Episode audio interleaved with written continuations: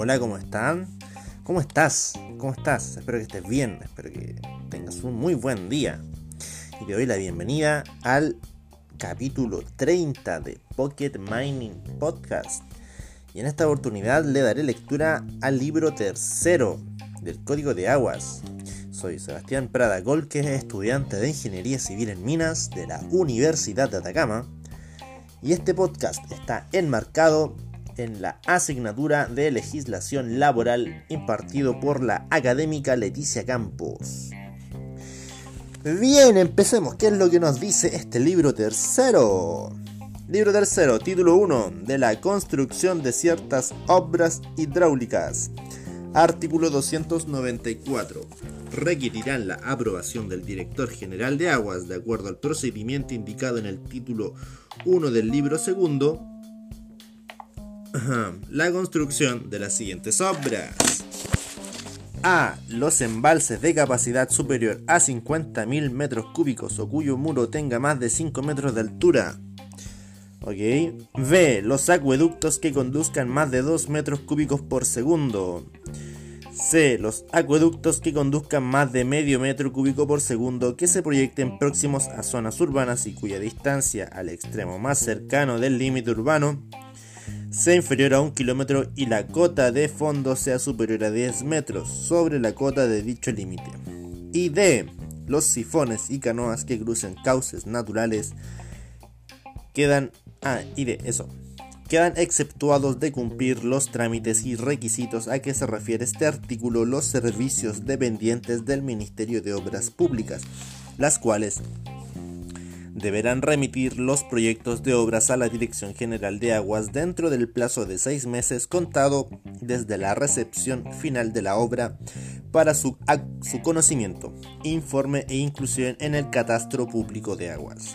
Artículo 295.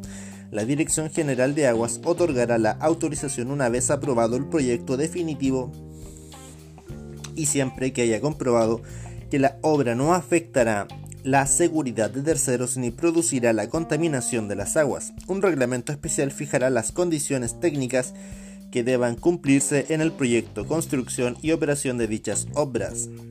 Artículo 296. La Dirección General de Aguas supervisará la construcción de dichas obras, pudiendo en cualquier momento adoptar las medidas tendientes a garantizar su fiel adaptación al proyecto autorizado. Las resoluciones que se dicten en conformidad a estas normas deberán ser, fundadas y en contra de ellas procederán los recursos a que se refieren los artículos 136 y 137 de este código, que en estos casos no suspenderán su cumplimiento. Artículo 297. Los que construyan las obras de que trata este título deberán constituir las garantías suficientes para financiar el costo de su eventual modificación o demolición, para que no constituyan peligro, si fueran abandonadas durante su construcción.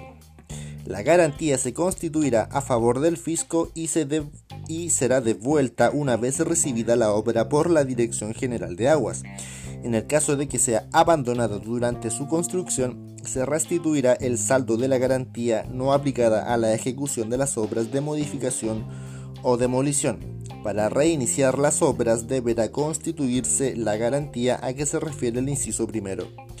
La Dirección General de Aguas podrá eximir de la obligación de constituir las garantías a que se refiere este artículo, tratándose de obras que se ejecuten, perdón, que ejecuten los servicios públicos o las empresas del Estado, siempre que en el proyecto respectivo se contemplen las medidas tendientes a asegurar que en el caso de una eventual paralización de las obras, estas no, estas no constituirán peligro. Título segundo. No. Ah, bueno.